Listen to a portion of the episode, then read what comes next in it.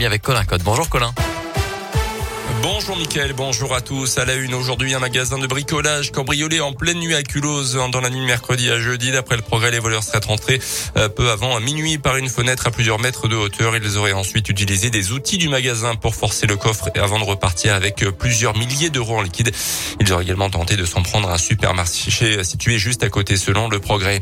Un médecin du Rhône menacé de radiation accusé d'avoir prescrit des antibiotiques au long cours à des patients qui souffraient de formes sévères de la maladie de Lyme transmise par les tiques.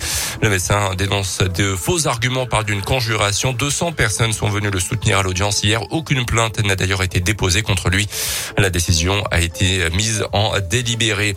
Dans l'actu aussi, un coup de pouce pour les sages-femmes. Celles qui travaillent à l'hôpital recevront à partir de janvier une prime de 100 euros net et une hausse de salaire d'environ 100 euros brut par mois. Annonce hier du ministère de la Santé, sorte de rattrapage après les revalorisations prévues par le Ségur de la Santé pour d'autres professions médicales. Bilan plutôt positif pour les clubs de foot français en Coupe d'Europe. Hier soir, Victor de Lyon et Monaco, match nul de Rennes et Marseille, match nul également pour Lille et le Paris Saint-Germain un peu plus tôt dans la semaine.